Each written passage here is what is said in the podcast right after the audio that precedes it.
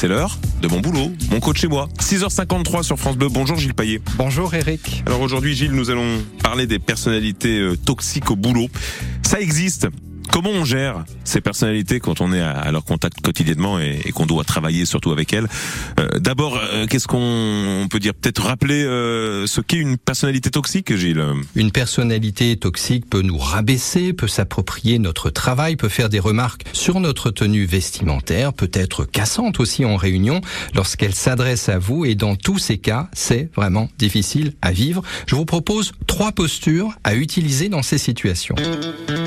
La première posture est celle du communicant. Un fait vous gêne dans la façon de faire de ce collègue, eh bien, ne le laissez pas faire en sorte que cette situation, cette relation s'installe. Allez lui parler directement à ce collègue. Mettez en avant les faits, expliquez que cela vous gêne et dites clairement que vous ne souhaitez pas que cela se reproduise. La deuxième posture est celle du guerrier. L'idée, c'est de répondre coup pour coup à ce collègue qui, du coup, bah, devient un adversaire.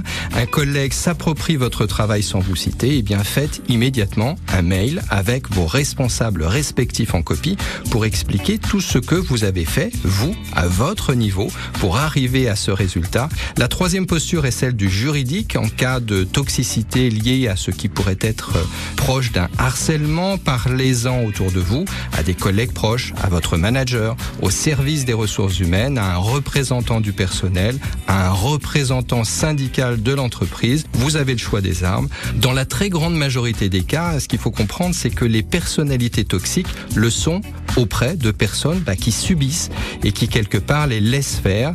Il est rare que ces personnalités toxiques exercent leur influence auprès de personnes qui osent se défendre, seules ou avec l'aide d'un tiers.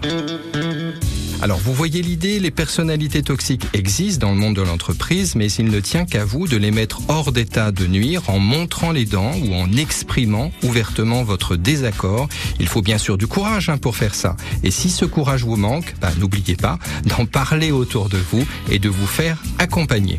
Merci Gilles pour ces conseils. On vous retrouve demain, bien sûr, euh, même lieu, même heure. On parlera des lanceurs d'alerte demain matin dans mon boulot, mon coach chez moi. Retrouvez d'ici là sur francebleu.fr.